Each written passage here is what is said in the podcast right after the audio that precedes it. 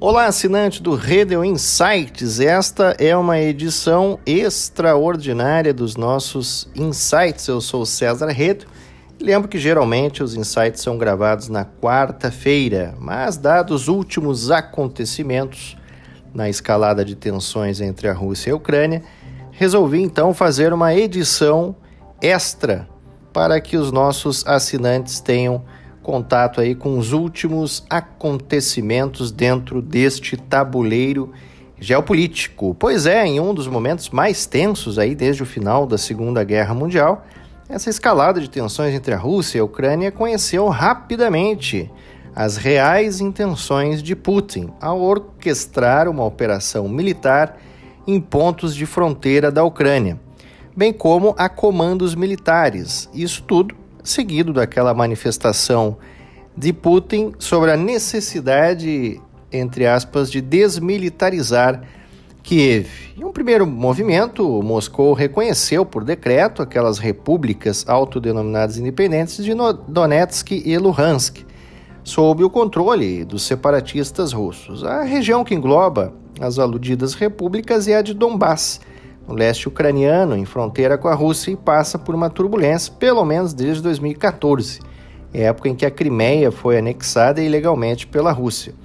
Essa, é, os, os, insights já, já chegaram a aventar que provavelmente o Putin aguardasse essa janela dos Jogos de Inverno na China, que se encerraram no dia 20 de fevereiro, para começar os movimentos no tabuleiro geopolítico, foi justamente o que aconteceu. No dia 21 ali a, a história toda já começou. É, esse segundo movimento é, de Putin pode ser considerado como o início de uma guerra efetiva contra a Ucrânia. O Putin ordenou uma operação militar em cidades estratégicas da região de Donbass e ainda em regiões controladas pela Ucrânia, né, incluindo é, o porto de Mariupol. Né? Inclusive, também aqui entra a própria cidade de Odessa, pegando a costa, portanto, a região sul da Ucrânia que dá acesso ao Mar Negro, que é um dos interesses também de Putin para a projeção do seu poderio militar a partir daquele mar. Após explosões foram sentidas também nas cidades de Kharkiv, bem como na capital Kiev. E já há um cercamento das principais cidades ali que fazem contato e fronteira nas regiões de fronteira com vários países. Né? Atualmente, há uma, uma espécie de linha divisória entre as repúblicas separatistas e a soberania ucraniana de cerca de 430 quilômetros. Num cenário mais conservador, até se pensava que o Putin ficaria restrito a esta região de Donbass e não avançaria é, nessa, nessas fronteiras até porque, mesmo assim, ele já teria atingido seu objetivo de poder instalar bases militares naquela região, impossibilitando a adesão da, da Ucrânia à OTAN. Mas continuou aí colocando novos checkpoints militares no sentido de se conter o avanço eh, da OTAN. Né? Lembrando que existem vários países ali que fazem fronteira com a Ucrânia que são membros da OTAN e estão muito perto das atuais ameaças com a última operação militar eh, de Putin. Né? Com os últimos movimentos, o Putin avança então sobre essas fronteiras, invadindo o território ucraniano e abrindo uma guerra aí que certamente trará desafios eh, às potências ocidentais que estão tentando se coordenar no sentido de dar uma resposta mais unificada eh, à Rússia. Muito bem, um dos objetivos de Putin já foi atingido, que é justamente esse que eu comentei de possibilitar aí totalmente a adesão da Ucrânia à OTAN, instalando aí essas checkpoints eh, militares e mostrando o seu poderio aí militar. A manifestação de Putin sobre a operação militar parecia ser uma gravação, né? E veio logo após as declarações do presidente ucraniano Zelensky, em que ainda pedia ao povo russo eh, a paz. Né? Essas medidas iniciais, então, de restrições econômicas à Rússia foram anunciadas na sequência aí pelas potências ocidentais. Hoje nós tivemos uma reunião virtual do G7, que é aquele grupo que reúne países como Canadá, França, Alemanha, Itália, Japão, Estados Unidos e Reino Unido, no sentido de impor sanções econômicas a Putin, que já vem se preparando há tempo, como tudo indica, fazendo reservas em dinheiro para tentar driblar, digamos assim, essas sanções econômicas que são comunicadas pelas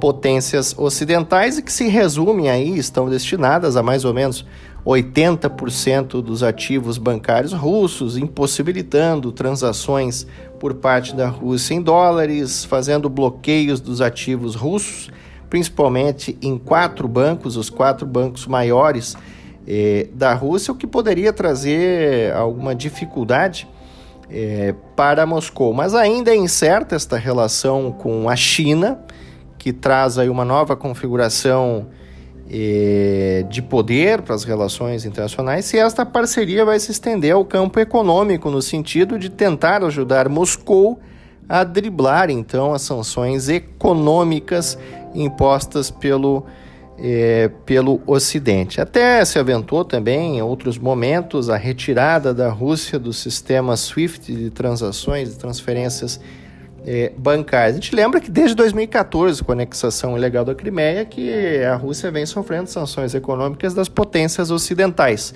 o que no longo prazo fragilizou e, fez uma grande depressão na economia é, russa, que tem um PIB relativamente é, baixo, poderíamos comparar com o mesmo PIB de um, apenas de um dos estados americanos, os 50 estados, que seria a Flórida.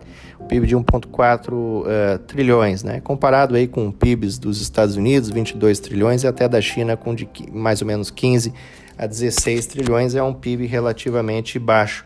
A questão é se essas medidas econômicas vão ser eficazes para isolar eh, o Putin. Isso a gente só vai conseguir observar aí nos próximos dias. Os efeitos imediatos a esse bombardeio russo já são observáveis. Hoje nós vimos cenas aí eh, de grupos expressivos, por exemplo, de pessoas tentando deixar a Ucrânia com temor de que a guerra estenda também aos civis e já está se estendendo, não são apenas baixas militares, nós temos baixas de, de civis também, que pese a campanha de Putin ser pela desmilitarização e contra os comandos militares, mas isso tem se provado eh, de forma distinta. Tá?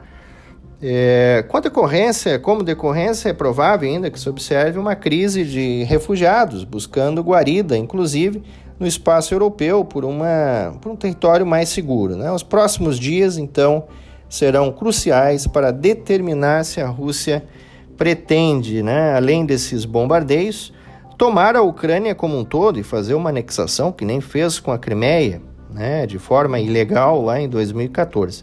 Enquanto isso, Putin tenta reverter a narrativa, afirmando que tem enviado, entre aspas, tropas de paz para estabilizar a região de Donbass. E a essa altura, todos os esforços diplomáticos foram praticamente para o lixo.